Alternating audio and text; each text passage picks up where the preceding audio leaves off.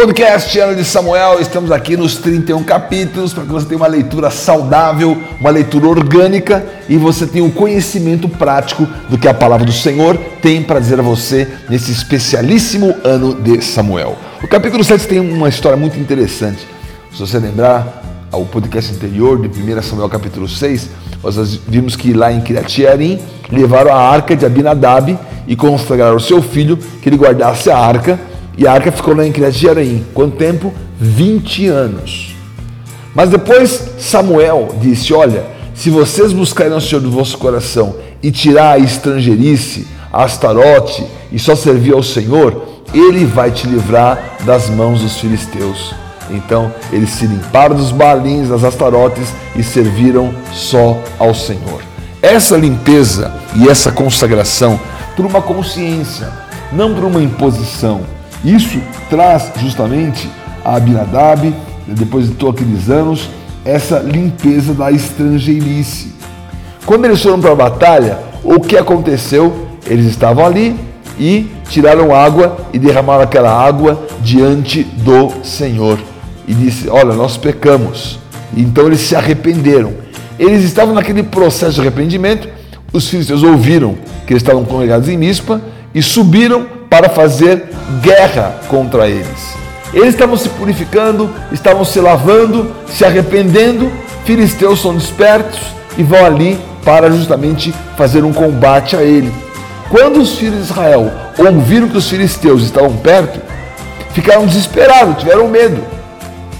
Mas disseram a Samuel: Não cesses de clamar ao Senhor nosso Deus por nós, para que nos livre da mão dos filisteus. Isso é muito interessante, porque na hora da sua angústia, você não fica desesperado, você procura o sacerdócio.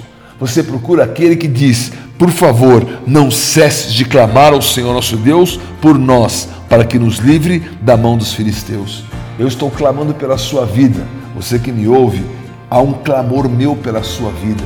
Há um clamor pela África, um clamor que não cesse, nós temos aqui na África, estamos aqui nesse momento na escola de missões que faz parte do Beulah Park, onde tem a montanha de oração, Mount Zion Prayer Hill. Eu sou muito feliz porque eu também conheci a montanha de oração lá na Coreia, o que esteve por trás do que era a, primeira, a maior igreja do mundo no tempo que existiu essa, essa preservação e essa busca e essa oração e esses resultados aqui no Beulah Park, nós estamos orando. Da mesma forma, eu tenho certeza que o Senhor vai trazer um grande e poderoso despertar para a África ter uma presença apostólica marcante. Há bases no Brasil para serem feitas, há bases em Portugal para serem estabelecidas, as bases aqui na África, por quê? Porque o Senhor deseja um resultado cada vez maior. Então o povo foi muito feliz mesmo nessa situação. Naquele momento, eles disseram a Samuel: Não cesses de clamar por nós para que nos livre das mãos dos filisteus. O que fez Samuel? Respondeu mais uma vez com uma oferta. Como a oferta responde? Como a oferta é algo poderoso e consagrado, e como você, entendendo a marca da sua oferta, faz a sua consagração ao Senhor acontecer, e por essa consagração, resultados maravilhosos do Senhor vão trazer sobre a sua vida a marca desse testemunho. O que fez então no versículo 9? Samuel pegou um cordeiro que ainda mamava, como uma primícia, e ofereceu ao Senhor em holocausto. Nesse momento em que ele está entregando aquela oferta, o que acontece? Os filisteus, eles chegam à peleja. Mas alguém podia pensar, bem agora, para com essa oferta, para com tudo, nós temos que lutar. O que adianta você ficar indo à igreja? Nós temos que lutar. O que adianta você ficar ouvindo esses pastores? Nós temos que fazer isso. O que adianta você dar oferta? Temos que não sei o quê. Está aqui a resposta.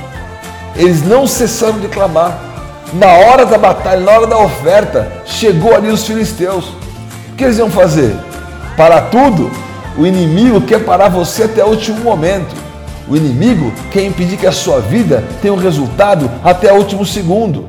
Mas você não vai ser roubado por coisa alguma nessas situações. Você vai ver o Senhor interferir. Eu estou profetizando, o Senhor vai interferir você vai enxergar a interferência do Senhor. Ele vai limpar o teu sentimento, ele vai limpar o seu coração. Você vai entender o que Deus tem para a sua vida e aquilo que você não entende, você entrega, você consagra, mas você não vai destruir a você mesmo. Não vai dar um testemunho falso daquilo que é a sua própria resolução. O Senhor, na sua maravilha, o Senhor, no seu poder, ele vai manifestar algo poderoso a você. Naquele momento, enquanto Samuel oferecia o holocausto, o Senhor vem realmente e responde, porque naquele sacrifício ele clamou Samuel ao Senhor por Israel e o Senhor lhe respondeu: Eu estou profetizando. Esse tempo é um tempo de respostas que você nunca teve na sua vida. O Senhor vai responder, Ele vai interferir. É na tua vida financeira, Ele já está interferindo. É no teu ministério, Ele começou agora a interferir. É no seu relacionamento, é na sua família. Olha, relacionamentos estão uma grande confusão e ninguém tem um modelo. A palavra tem um modelo. Eu acabei de dizer aqui qual é o modelo. O modelo não é Davi e Mical. É, Mical era princesa, tinha de tudo, mas desprezava no coração. Quando a mulher não entende o chamado do homem, ela despreza no seu coração, ela está destruindo aquilo que Deus criou. E por isso não vai ter livramento, e por isso não vai ter continuidade o inimigo, ele quer roubar essas coisas todas, mas quando você entende no seu espírito o que Deus está fazendo, então existe a continuidade e existe mais do que nunca a resposta do Senhor. Eu estou desafiando você agora a entrar comigo nesse desafio, dizer: Senhor, eu vou entregar essa oferta, eu vou entregar esse bezerro que mama, esse cordeiro que mama, mas eu vou saber que o Senhor vai responder: isso não é troca, isso é ativação, isso é habilitação, isso é para o testemunho do Senhor. Os propósitos de Deus, todos eles têm resultados, e por cada um dos propósitos, o Senhor coloca na sua vida um sinal, uma marca maravilhosa e poderosa. Ah, meu Deus, estou sentindo, o Senhor está colocando marcas na sua vida. O Senhor está abrindo o céu, porque naquele instante trovejou. Ué, mas tinha uma nuvem por ali, mas tinha alguma coisa acontecendo, mas tá, as nuvens estavam carregadas, mas como que houve essa descarga elétrica? Alguém viu o relâmpago? O que aconteceu? Por que trovejou? A marca do trovejar uma marca tão espiritual, tão poderosa e tão apostólica. É uma marca da interferência de Deus. O Senhor está interferindo. Ele trovejou com um grande estampido sobre os filisteus, os aterrou de tal modo que foram derrotados diante dos filhos de Israel. E ainda eles pegaram e perseguiram e derrotaram até as suas cidades. Que coisa incrível! O Senhor produziu um ruído o Senhor produziu algo e um sinal. E eu estou declarando que são esses sinais pelos quais nós estamos em oração. São esses sinais que vão trazer à nossa vida uma obra, um resultado completo de maneira verdadeira e poderosa. Que o Senhor coloque sinais na sua vida. Que esses sinais completos se tornem na sua marca e coisas maravilhosas e abundantes que o Senhor preparou estejam presentes na sua trajetória e na sua jornada. Então ali Samuel, ele pegou uma pedra. Olha, havia aquela pedra ligada à arca. Agora uma pedra ligada a essa vitória. São celebrações, são memoriais, são comemorações que nós temos por aquilo que o Senhor fez, faz e fará sobre as nossas vidas. O que aconteceu ali? Ele colocou uma pedra e deu um nome àquela pedra. Sabe que ao final do livro de Apocalipse, o nosso nome vai estar escrito numa pedra. Aqui é um assunto interessante, não falarei disso agora, mas o seu nome, o meu nome não é Betão, é Alberto, esse é como você me conhece. O meu nome está gravado numa pedrinha branca. É o nome de quem venceu, é o nome de vencedor. Teu nome não é falido, não é desleixado, não é maluco. O teu nome não é perdido, não é roubado, não é destruído. O teu nome é o nome de vencedor. E naquela pedrinha branca está marcado o nosso nome. Então, por isso, que Samuel ele pôde nomear aquela pedra e chamou aquela pedra de Eben-Ezer. Eben é pedra.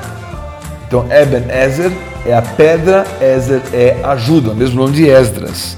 Ebenezer é a pedra da ajuda. Ele disse: O Senhor nos ajudou. Até aqui nos ajudou o Senhor.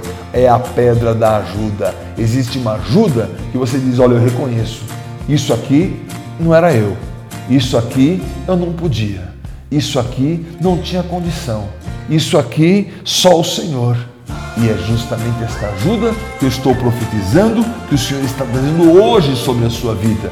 Enquanto você está na marca dessa unção, na marca dessa leitura, na marca desta oração, o Senhor está trovejando, o Senhor está colocando esse sinal, o Senhor está te ajudando para que você reconheça. Então, a capacidade é tua? Não, reconhece que veio de Deus.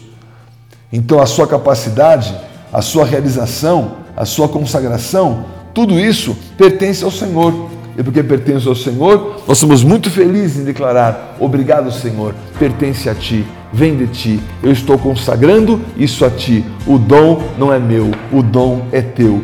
Tudo veio de Ti, tudo volta para Ti e essa marca é a marca da minha unção e da minha aliança. Por isso, nomeie a sua pedra, nomeie seu, as suas conquistas Nomeie o seu altar. Ah, quem tem que ter nome é pedra. Olha, não tem que ter nome, não tem que ter placa, mas a pedra tem que ter nome. Então a pedra tem nome. Bota nome na tua pedra. Bota nome no teu altar. O meu altar é um altar apostólico. O meu altar é um altar de eternidade. O meu altar é um altar de nova criatura. Por isso que renascer é um altar. E quando você entende a marca desse altar, você fica tão profundamente tocado por uma dimensão espiritual, um fundamento apostólico.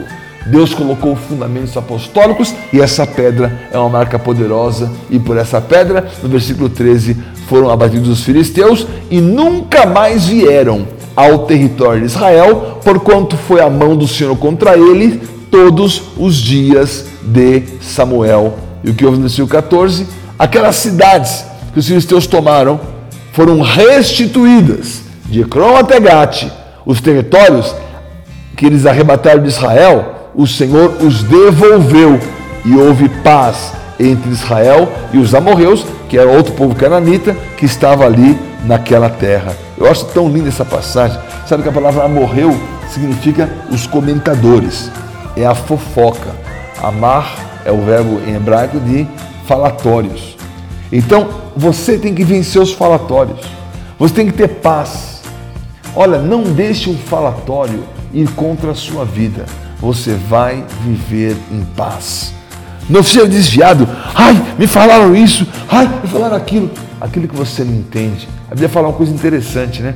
Ai daquele que vier o escândalo. Mas ele também fala assim: Bem-aventurados sois vós que não se escandalizeis em mim. Agora tem gente, ai meu Deus, agora isso, ai meu Deus, agora aquilo. Tudo é escândalo, tudo é problema, tudo é dificuldade.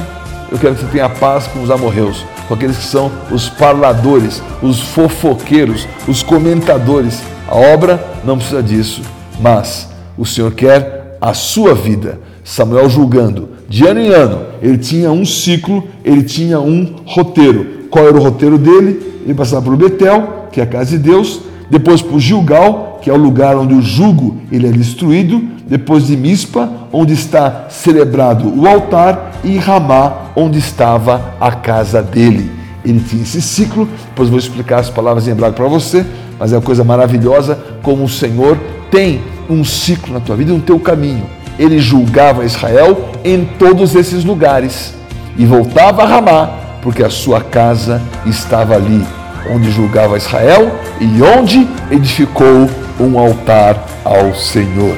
Seja essa a sua vida, tenha no seu ciclo, na casa de Deus, nos lugares que quebram os julgos, no lugar onde está estabelecida a adoração, na sua própria casa. Essa é uma grande bênção. Uma casa em Ramá, nessa casa edificou um altar ao Senhor. Essa é a nossa palavra de Samuel 7, o podcast do ano de Samuel. Valeu demais. Shalom Adonai.